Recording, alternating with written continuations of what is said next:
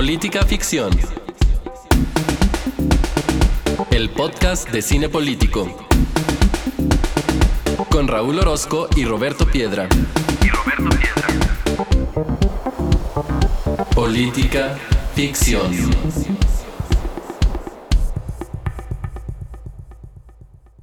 Bienvenidos sean todos a este séptimo episodio especial de Política Ficción, el podcast en el que semana a semana hablamos de una película eh, con un enfoque político y me acompaña, yo soy Raúl Orozco y me acompaña como todos los días Roberto Piedra. ¿Qué onda Roberto? ¿Cómo estás? Bien Raúl, pues ahora vamos a hacer una excepción, no nada más eh, vamos a comentar eh, películas a pesar de que estábamos siendo reticentes en algún momento, pero vamos a ver una miniserie pero si la vimos, pues nada más es porque vale mucho la pena y además pues tenemos el gusto de que nos acompañe otra vez, bueno, por segunda ocasión en este programa y consecutiva además, alguien que protagoniza el material que vamos a hablar, entonces pues muy contento. Y además pues es un, es un material grabado en Durango con, con mucha gente eh, de mi tierra, entonces pues ahí también el corazoncito latió por ahí. Sí, este episodio es especial por muchas cosas, como ya adelantaba Roberto. Eh, primero porque, como saben, tenemos esta serie de episodios en las que nos salimos de, de, nuestro conteo regular, de nuestro canon, por un montón de razones, bien sea porque hay un estreno interesante del cual necesitamos hablar en ese momento, este porque tenemos invitados especiales, por algún suceso. Entonces, por eso es especial, pero también es, es especial por dos cosas que ya mencionaba eh, Roberto, una, porque es la primera vez que vamos a traer aquí una serie, y no cualquier serie, sino la serie número uno en Netflix en estos momentos. Y dos, porque tenemos con nosotros a uno de sus protagonistas, uno de los que me parece eh, uno de los más importantes personajes de esta serie de la que vamos a hablar el día de hoy, que es Somos, Somos, que podemos ver en Netflix. Y antes de presentar a nuestro invitado, pues les decimos brevemente que Somos es esta serie eh, de Netflix que trata o que recupera la historia de la masacre en Allende, Coahuila de 2011. Si ustedes no tienen todavía la referencia del suceso histórico, pues se los comentamos brevemente. Eh, resulta que en, en, este pueblo, en Allende, se estaban escondiendo los dos líderes en aquel entonces del cártel de los Zetas. Este, antes de eso, pues ya se había impregnado el crimen en todo el lugar poco a poco.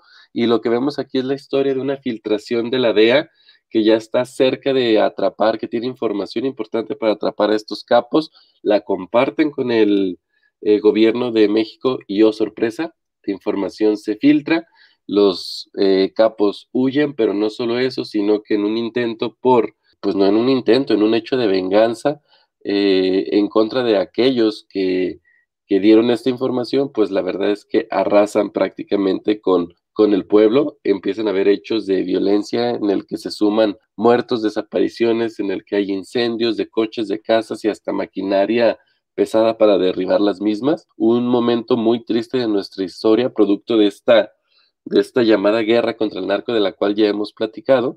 Y de la que no solo ya hemos hablado, sino que también hemos padecido. Pero en fin, yo creo que hasta ahí le dejamos y pasamos a la entrevista en la cual pues Roberto no pudo estar porque ahí hubo un cambiecito de agenda, entonces se las dejamos a continuación y después de eso regresaremos Roberto y yo para platicar un poquito más de esta fantástica serie de Netflix Somos.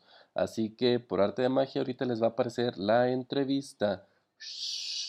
Y bueno, pues como lo prometimos, estamos con Jero Medina, él es actor de cine, televisión y teatro. Eh, tiene estudios en esta materia tanto en Nueva York como en Los Ángeles. Lo hemos visto en Narcos, ahora lo vemos en Somos con el personaje de Benjamín y por lo que vi en su Instagram, pues también corredor como Roberto y yo, que ayer se echó sus 10 kilometritos domingueros. ¿Qué onda, Jero? ¿Cómo estás? Muy bien, Raúl. Gracias, gracias, hermano, por, por el espacio para platicar. En efecto, sí, ayer te, me, eché mis 10 kilometritos domingueros ahí en Chapultepec, que ya lo he estado agarrando como hábito de fin de semana y la verdad es que está muy rico. Me gusta mucho el deporte, este, siempre, siempre me ha gustado el deporte, gran parte de mi vida. Este, entonces, pues ahí le damos casi todos los días. Ah, perfecto. ¿Quién quite y ahí nos encontramos algún momento en alguna, en alguna carrerita? Ojalá, sí. Gracias, Jero. Oye, pues entremos en materia con esta serie, pues que luego, luego nomás estrenó y ya está colocada en el número uno de Netflix México. Y quisiera preguntarte para ti eh, lo siguiente, porque sabemos que esta historia de Allende se vivió durante mucho tiempo por sus pobladores en silencio y muchas personas van a tener apenas este primer acercamiento con lo que sucedió aquel terrible día en Allende vía la serie de Netflix, vía Somos. Por eso quería preguntarte a ti, ¿cómo fue este proceso de conocer lo que había sucedido en Allende mientras a la vez estabas preparando el personaje de Benjamín? Pues eh, al mero, mero principio, o sea, vamos a decir, cuando entré a la serie, es más, desde el casting no sabíamos de qué era el, casting al que iba a ir, ¿no? Este, la, verdad, esto lo fueron soltando ya más cuando estuvimos pues, más adentrándonos en el proyecto, este, hubieron ensayos para, ensayos juntos con los directores para establecer ciertas cosas. Y desde ese punto, se nos eh, mostró de qué iba la serie y, como que de ese punto a mí me cayó un 20 de, ah, ok, o sea, bueno, ese tema que nunca has hablado está muy fuerte, hay una gran responsabilidad detrás de todos de hacer, pues de darle vida a esto, ¿no? Pero también mucha atención, o sea, mucha atención detallada a los personajes para, pues mostrar la naturalidad que era necesaria, que se buscaba y bueno, trabajar con los no actores también. Entonces, bueno, ya mientras íbamos trabajando, pues la verdad que en algunos puntos, sobre todo, sobre todo para eh, los últimos capítulos, ya que nos empapamos del, del, personaje, pues sí hubieron para mí personalmente momentos pues muy emotivos, donde pues lloré hay algunas tomas, por ejemplo, en el capítulo 6, cuando yo me despido de mi papá. Sí. Eh, después de esa toma me puse a llorar porque, pues, imaginando lo que, lo que pudo haber sido, ¿no? Este, y pues nada, me, me, pues me llenó mucho eso. Y, y, ahora que ya ha salido la serie, pues la verdad que no me imaginaba que fuera a haber tal respuesta este, No tenía que esperar, la verdad. Pero sí fue, pues, muy emotivo, te lo puedo decir. Eso sería como que mi manera de escribir mi rodaje. Además de muchas otras cosas muy buenas, ¿no? De trabajar con grandes directores, eh, actores naturales que te aportan otro tipo de trabajo, empaparse con el, eh, el, mundo del norte, que a mí me encanta, porque pues, yo tengo como un alter ego norteño, entonces como, me... sale muy bien en la serie, ¿eh? Sí, cuando me el papel fue así de... o sea, me meto en eso y, pues trabajar mucho el, el acento, los manerismos, y pues sí, eso, el ponerle atención al detalle. Oye, Jero, fíjate que hay como una postura muy extendida que seguramente ya la debes conocer entre una parte del público en México que dice, ya, ya no quiero más historias de violencia, ya no quiero más historias de narco, y tú mismo has trabajado pues en dos proyectos que podemos decir que tienen esta temática, pero que son de distinta naturaleza. Yo quisiera preguntarte a ti, Jero, ¿por qué consideras que es importante seguir llevando historias como Somos a la pantalla y cómo Somos se separa de alguna manera de otros productos como pudiera ser Narcos mismo, por ejemplo. Pues mira, de Batazo se separa de cualquier narcoserie porque está retratando la vida desde un punto de vista de las víctimas y eso nunca lo vemos. Exacto. O sea, eso ya te aporta una diferente narrativa, este, y bueno, es importante porque es la realidad. O sea, es la realidad en la que nosotros como público estamos más conectados con, con ese lado de la realidad que del otro, ¿no? O sea, entonces creo que, bueno, esa es también otra apertura, eh, gran apertura que está dando esta serie. Y porque pues creo que eso aporta, da oportunidad de, a pesar de que es doloroso verlo, triste, pues creo que nos aporta el vernos, o sea, el vernos como somos, como estamos, Este, y pues a mí me gusta pensar que, que quizás desde ahí, desde ese punto, podemos, eh, bueno, conocernos mejor, evolucionar, eh, pedir también como público más, más historias, más narrativas de este tipo, porque mm, tristemente también la serie te muestra pues estas partes de nuestra sociedad, que es el racismo, la desigualdad, la corrupción y todo eso, ¿no? Pero mm, algo que también dice mucho de la realidad es que, bueno, esta serie es, su elenco es 90% pues moreno. Ajá. Eh, entonces dices, bueno, estas historias pues le, le, está pasando más a la gente de este tono de piel, ¿no? O sea, querramos o no, porque es la realidad. La realidad es que esto sucede más en lugares marginados, jodidos, donde pues sí, la gente es morena. Entonces yo me pregunto, me pregunto, si hubiera esto sido como con, gente pues blanca, ¿hubiera sido el mismo resultado o no? No sé, lo más probable es que, que no. ¿no? exacto, coincido. Entonces creo que como el timing en el que está saliendo junto con estos otros movimientos que se están formando, pues ya en sí nos, nos, nos está dando una patadita para nosotros ir cambiando las cosas un poco, ¿no? De pedir diferentes narrativas que sean estas historias que existen. O sea, que es una cuestión de voltear la cámara de una serie de narcos y voltearla y de repente tenemos todo este panorama de historias que nos faltan por ver, que además nos pueden aportar esto que, digo, de crecimiento, de, de pues esperemos ya no tolerar ese tipo de acontecimientos en nuestro país. Y, fíjate, Jero, que ahorita que, que, mencionas esto sobre mirar hacia otro lado, creo que, el, creo que en el personaje de Benjamín, como en todos los personajes de la serie, esto sucede, pero tu personaje me parece este, un personaje particularmente complejo y que para mí tiene uno de los arcos narrativos más interesantes de toda la serie. Y, yo quisiera preguntarte a ti, ¿qué reto significó como actor interpretar a un, a, un, personaje que no adopta una postura dicotómica, es decir, que no está en blanco en negro, sino que tiene muchos matices y muy sutiles a lo largo de toda su historia. Pues fue para mí, o sea, sí, como te decía al principio, un gran énfasis fue poner, humanizar a los personajes, ¿no? O sea, si bien no son reales, están basados en los reales entonces, a eso ya de por sí se le debe dar un respeto, ¿no? Entonces, desde ese respeto, yo empecé a crear el personaje de tal manera que, pues, que se, que se, que se viera como un ser humano, ¿no? No como un personaje, sino como un ser humano. Y ahí, eh, por un ser humano que, que, está pasando por esto.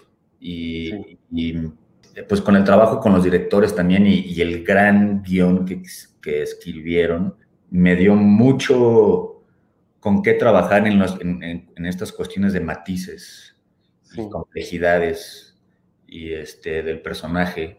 Eh, por ejemplo, a mí, Álvaro Curiel, uno de los directores, eh, yo le puedo agradecer a él y, a Mariana Chinillo también, eh, pero en particular Álvaro Curiel porque él trabaja muy rápido ¿no? O sea, sabe muy bien lo que quiere, entra, pero, o sea, trabaja rápido y, eso a mí me forzó que yo mismo cubriera todo lo que tenía que cubrir en la escena. Y gracias a eso, muchas cosas de Benjamín se construyeron. O sea, gracias como que a esa, esa presión que había, ¿no? De, no, de no poderse quedar atrás. Y, y, la verdad que pues fue un proceso también, un reto para mí Benjamín porque requería, pues sí, puntos emocionales específicos, esta complejidad, los, diferentes colores, no estar en el mismo feel todo el tiempo, ¿no? Este, pues sí era de que pues, trabajarlo bien, detalladamente, a dónde voy, qué está pasando, quién es él, el respeto, la humanidad. eso se fue pues en el, en el subconsciente y fue saliendo en el personaje. Oye, Jero, fíjate que, ya decías que a ti por ahí tienes algo de feeling con el, con el norte, Y Roberto es precisamente de Durango, donde sabemos que se grabó este, buena parte de la serie, y él quería hacerte una pregunta, no está aquí, pero dejó su preguntita, y me decía, él quería saber, este, ¿cómo fue para ti grabar esta serie, cómo fue para ti grabar Somos en un lugar como Durango, donde lamentablemente muchas de las situaciones que se vivieron, que vivió la gente en Coahuila en aquel 2011, las sigue viviendo de alguna u otra manera todavía en Durango, como en muchos puntos del país. Sí, pues mira, creo que todos los elementos que existen ahí, eh, de nuevo, los elementos siendo pues trabajar con gente local, los actores naturales, que son de ahí, ¿no? Del norte. Este, y bueno, obviamente estar en ese territorio, todo, todo eso te, te ayuda, todo te ayuda. Y pues fue una experiencia, pues, inolvidable. O sea, viví en el norte dos meses, ¿no? Pero estuve ahí dos meses seguidos y, y, te digo, escuchar el acento, la música. Las gorditas de Durango. todo eso me lo, me lo llevo yo cuando me voy al set y, yo recuerdo muy bien una noche que estuvimos grabando la escena en, la fogata con todos los malandros ahí. Sí. Eso fue uno de mis llamados favoritos porque pues, teníamos la música norteña, las, pues, las chelas, todo el mundo así pues, echando un desmadre. Y al final del llamado nos, nos fuimos todos en la camioneta y pues que nos echamos unas chelas, alguien prendió un churro ahí y, güey, fue como envolverse en todo eso y, me quedé súper clavado. Eh, el camino de regreso al hotel fueron norteñas, música, este, música norteña y ya tengo pues muchas canciones favoritas norteñas. Entonces, la verdad lo, volvería a hacer. O sea, estar por allá, sí. Oye, Jero, este, eh, acercándonos ya al último par de preguntas, este, fíjate que cuando yo veía la serie de Somos, precisamente, eh, eh, porque escribí sobre ella para Filmsteria, notaba algo que tenía que ver con el trabajo que me parece a mí como casi propio de un equilibrista que tiene el guion. Entre, creo que se hacen muchas preguntas a, la hora de elaborar un guion como estos que ya tienen que, tienen que ver con lo que mencionabas tú, es decir, cómo eh, creas un producto de entretenimiento por un lado, pero también un producto que, que va a ser memoria para las víctimas de este lugar y, cuáles son las complejidades de, sí, fue un hecho violento, pero cómo también darle dignidad a la gente que lo vivió. Tú, y, me parece de una complejidad impresionante ese, ese guion, tú que lo tuviste en tus manos y que lo leíste, también percibiste eso y, cómo fue conocer este guion desde tu posición de actor. Sí, definitivamente desde, desde que lo leí bueno, desde que empecé a, desde que leí el, artículo de Ginger Thompson, a, luego leerlo en el guion, pues ya entendí mucho mejor qué es lo que están tratando de hacer. O sea, sí eh, mencionan el Z40, los Zetas y eso, pero lo que hacen ellos pues es tomar de diferentes personajes que sí existieron, ¿no? Y, y de ahí tejen esta red coral en donde pues crean, o sea, tienes a escritoras como Fernanda Melchor y Revilla, o sea, dos grandes, y creo que hacen este buen trabajo en donde se queda el enfoque en las víctimas, en la cotidianidad, ¿no? En representar esta realidad más accesible que tenemos y simplemente soltar por ahí los nombres de los malos y, ¿no? A mí, por ejemplo, tenía una persona y me dijo, oye, es que yo pensé que se quedó corta porque no explicaban quién era el Z40 y el 42 y yo vivo en Monterrey y aún vivimos, o sea, pues la realidad, ¿no? De cómo es y, yo quería, pues, como que ver qué era. Y dije, pues yo entiendo muy bien, eso es un sentimiento muy profundo, pero creo que si, si se hubiera enfocado en quiénes eran los, el, 40 y el 42, entonces ya es una narcoserie. Entonces ya no es ya no se trata de, las víctimas, porque en realidad pudo haber sido el cartel del Golfo, el de Sinaloa, no importa, no importa quién pudo haber sido, el hecho es que sucedió así, ¿no?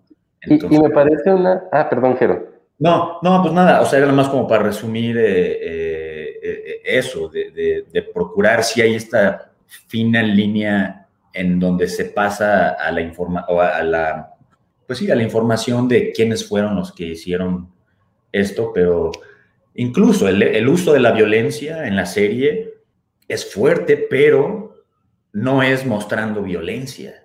Exacto.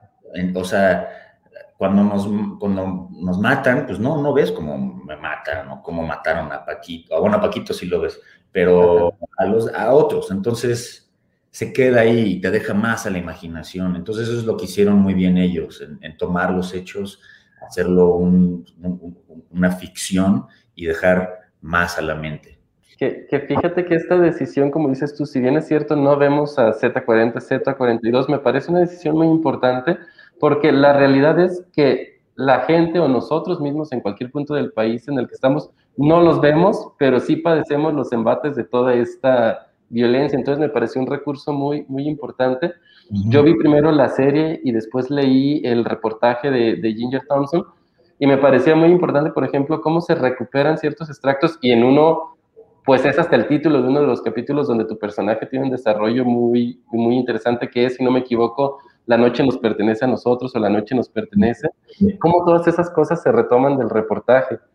Pues, pues Jero, yo creo la última pregunta para no abusar de tu tiempo ya nada más sería, este, pues sabemos que en Netflix una de las grandes ventajas que tiene esta plataforma es que se estrena tu serie y al día siguiente estás en todo el mundo.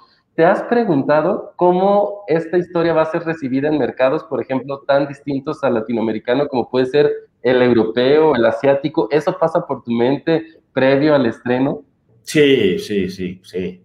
O sea, cuando leí que eran 190 países, se va a poder ver una historia que sucede en México, pues por un lado, yo sé que en el mundo mucha gente, o sea, el mundo tiene mucho cariño por México, por los mexicanos, ¿no? Por este país es hermoso, es mágico, es, o sea, amamos México y, y es que justamente México tiene estas polaridades, ¿no? O sea, somos como un país que cree en el submundo, en el inframundo y en el, y en el cielo y entonces se mezcla todo al mismo tiempo y, es, se vuelve un lugar bizarro. O sea, que, estas atrocidades estén sucediendo en este país, güey. O sea, o sea, no, casi no ves eso en ninguna parte del mundo, güey. No. Entonces, bueno, creo que mucha gente, por este mismo cariño que existe, pues van a querer ver la serie. y creo que por un lado van a poder entender un poco más México, eh, porque obviamente, y estoy seguro que esto del narcotráfico y las historias que, que resuenan de esto se escuchan internacionalmente. Pues creo que esta serie podría aportar eso, un, un granito más, decir, ah, o sea, es que esa es la situación, o sea, ese es el porqué, ¿no? Ya pueden entender que el gobierno y que la DEA y que no son quien pintan ser.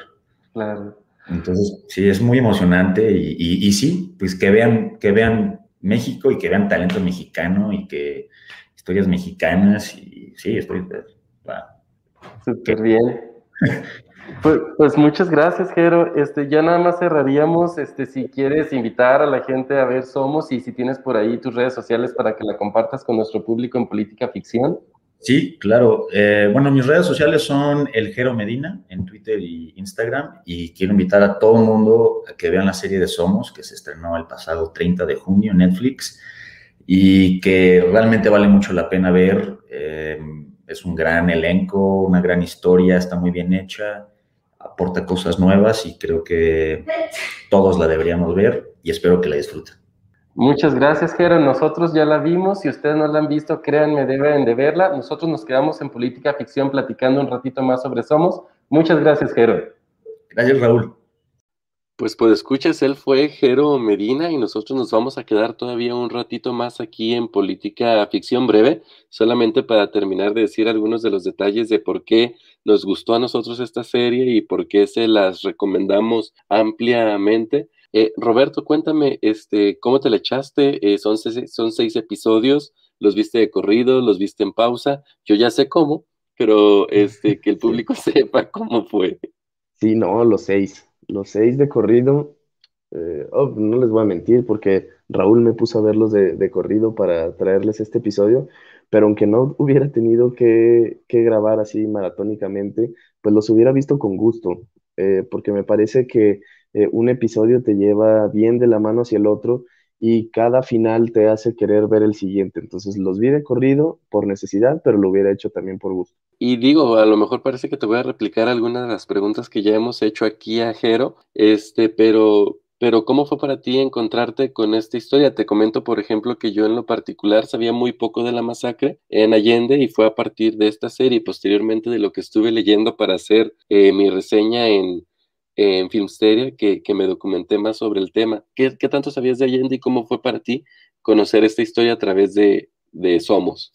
Mira, igual que cuando hablamos de Maricel Escobedo, me enteré en su momento, pero luego lo olvidé. O sea, y eso yo creo que habla mucho de una de las preguntas que yo le hacía a Jero, que es la necesidad de, de recordar. Y el material pues cumple mucho en ese sentido porque a quien no conocía eh, estos hechos, pues se los dio a conocer, es muy importante, y a los que los conocíamos, pero ya los habíamos olvidado, pues también, o sea, hizo una, una buena tarea recordándonos estos, estos episodios y no recordándonos como morbo, sino como algo que no se tiene que olvidar, porque eh, si se sepultan en la memoria colectiva este tipo de sucesos, pues no por caer en el cliché, pero de que estamos condenados a repetirlas, pero sí es algo que, que sigue doliendo a una población, sobre todo a una región, si no es que a todo el país, y que vengan eh, productos de buena calidad a, a, traer el tema otra vez sobre la mesa, pues siempre va a ser valioso, ¿no?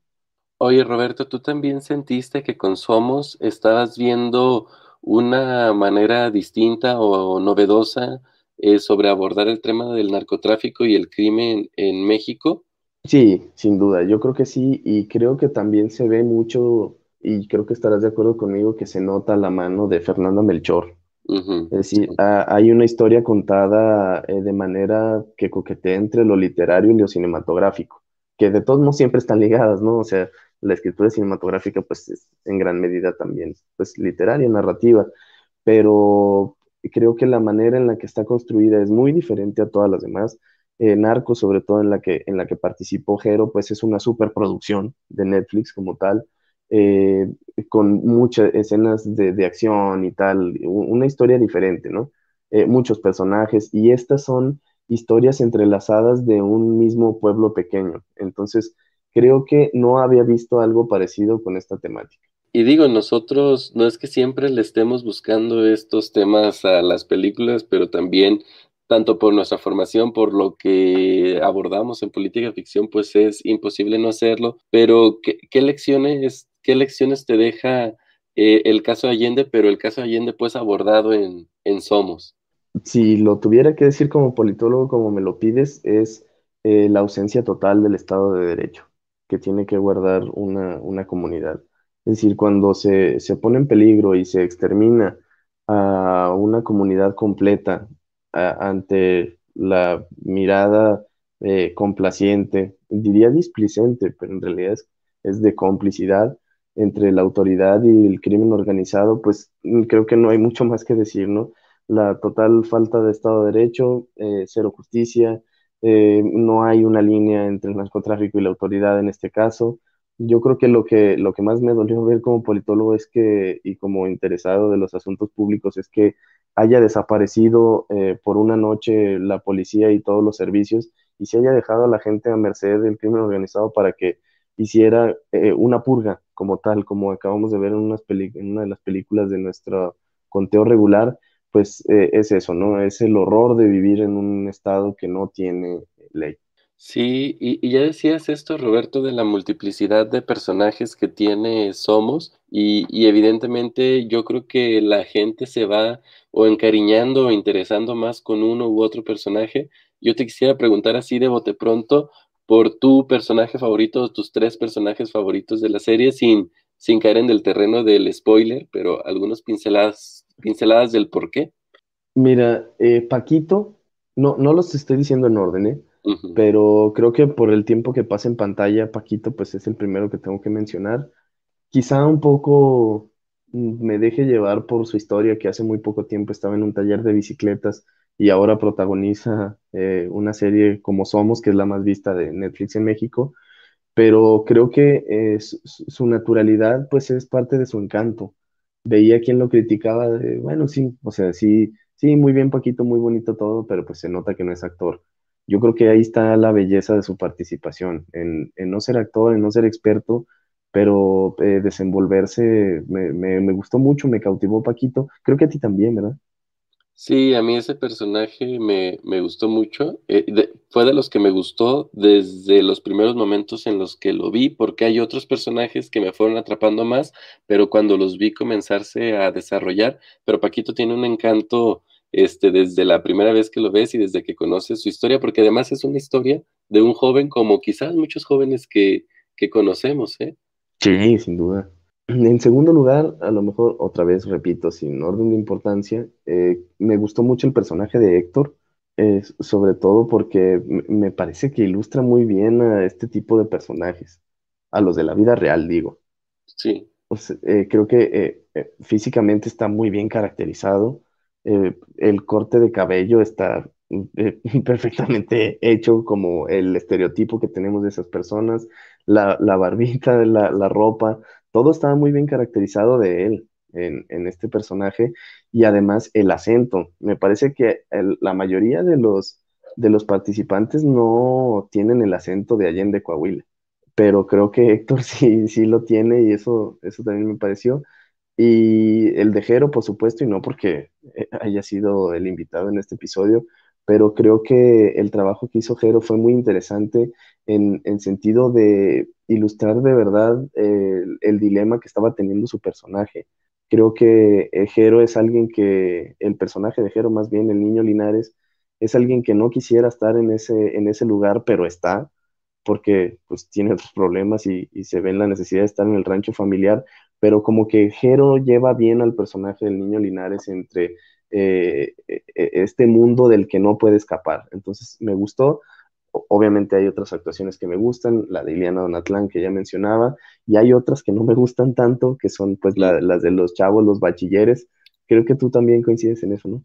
Yo también, y el otro día estábamos hablando en Filmsteria con, con Penny Oliva y también ella coincidía en eso. Creo que este trío, que en, que en muchos sentidos se puede considerar así, este, eh, es el más flojito de la historia y creo que tenía mucho punch, sobre todo uno de los tres personajes de ellos, que es hijo precisamente de alguien que va a tener una relevancia eh, significativa en lo que sucede esa noche trágica en Allende. Creo que ahí había una gran historia, pero no se desarrolla del todo bien como si vimos otras. Además, eh, me, me gustó el rasgo de que le hayan puesto además el rasgo interesante al Junior Molina de la homosexualidad. Ah, era el que no, Pero, era el que no quería decir porque creo que no lo ves desde el principio. Creo que sería spoiler. ah, sí, no, pues ya se chingaron. A Y, ya, se me hizo, se me hizo raro, ¿eh? Dije, ay, a lo mejor por eso no lo dijo. A lo mejor no lo quiso decir. No, no lo quise decir pensando porque precisamente no es algo que venga de inicio, sino que lo descubres. Y me parece, creo yo, que de lo poquito interesante de esa historia. sí, porque de hecho creo que eh, incluso está intencionalmente para que creas que van a competir por la chava. O Exacto. sea, te lo traen a la historia pensando en que yo dije, ay, se van a echar al güero y al otro güey, pues porque a este güey le gusta la morrita, entonces pues los va a eliminar literalmente de su camino. Y dije, ay, Sí, ya eh, me la sé. Pero no, mira, eso es, eso sí está que... importante, sí está interesante, ya que sacaste el tema, pues sí, lo que a mí me pareció importante de, de, de este rasgo del personaje es, es precisamente, primero que estás en una edad de, de autodescubrimiento, ¿no? Ninguno de los tres Ujú, están ex- empezando a explorar su vida sexualmente, digamos, pero sobre todo él, desde, desde la parte homosexual, me parece muy importante porque, pues, es hijo de alguien que se desenvuelve en un entorno donde los valores tradicionalmente asociados con la La masculinidad y la heterosexualidad son lo que rifan. Entonces, de por sí, sí, claro. Ya estás en un mundo complicado porque tu padre se dedica a unas cosas medio turbias y siempre tienes que andar mintiendo sobre quién es y ahora tienes que estar mintiendo sobre quién Sobre eres ti mismo. Sí. Ajá. Pues, pues yo, eh, eh, para no dejar nomás fuera también cuáles fueron mis personajes favoritos brevemente, pues a mí me gustó mucho el personaje de Doña Chayo. Digo, Mercedes, eh, me parece, Mercedes Hernández me parece que juega en una, en una liga diferente, ya la hemos visto recientemente en Sin Señas Particulares y lo vimos también ahí en un paso breve por una película que también ya llegó aquí a Política Ficción en un episodio especial que fue Nuevo Orden. Este, entonces me parece el personaje de ella muy bueno. Eh, el personaje de, de, Benjamín se me hace uno de los más atractivos, si no, si no es que es el más atractivo por su complejidad. Me parece que es el que se está moviendo este, más constantemente en esta escala de, valores, en esta escala de, de, grises que va del negro al blanco, me parece muy interesante. Benjamín lo interpreta muy bien y como ya decías tú, no porque nos haya invitado, esto ya lo habíamos incluso considerado desde antes y por supuesto no puedo olvidar a Paquito. Este Paquito con toda la naturalidad de alguien que no es actor, le imprime honestidad a ese personaje que yo creo que para un actor hubiera sido, para, digo, para un actor experimentado, hubiera sido muy difícil darle ese nivel de naturalidad y de encanto que tiene él. Entonces ahí quien haya hecho ese cast, ese casting, quien haya pasado por ese taller de bicicleta y haya dicho, ahí está nuestro Paquito, la verdad es que se sacó un 10. Oye, y eh, de hecho, obviamente no voy a decir que dijimos exactamente lo mismo, pero lo que tú dijiste era lo que yo quería decir, nomás que tú lo dijiste mejor. Eh, eh, eso no lo creo porque generalmente el que dice mejor las cosas aquí eres tú, pero te lo voy a... te lo voy a exactamente, eso quise decir sobre el niño Linares y sobre Paquito. Entonces, Roberto, no sé si quieras decir algo más en este episodio especial a manera de, de cierre y sí, irnos. Bueno, agradecer otra vez a Jero que haya estado con nosotros y a la gente que vea, somos, eh, pues aquí ya ven que a veces le traemos cosas medio inaccesibles, pero pues es, es la serie número uno de Netflix. Eh, por algo es. Eh, no creo que el morbo la haya llevado a, a, donde está este morbo, que se critica mucho de que, que de lo que ya hablaba, que se trate todo de narco y de violencia. Pues sí, quizá en Suiza pueden hacer felizmente materiales con temáticas eh, de los ales en las que todos bailan y todos cantan, pero desgraciadamente en este país pues eh, llevamos a la pantalla grande y a la pantalla chica lo que tenemos, lo que hacemos, lo que somos, literalmente. Entonces, pues nada más que, que, vean Somos con la mirada crítica, con la que siempre invitamos a que vean los materiales, a que no olvidemos este tipo de historias, que no las sepultemos en la memoria colectiva, porque al hacerlo, pues simplemente lo que estamos haciendo es, aunque no nos guste mucho esta palabra en este programa, normalizar este tipo de eventos y lo último que tenemos que hacer es normalizarlos y dejarlos pasar.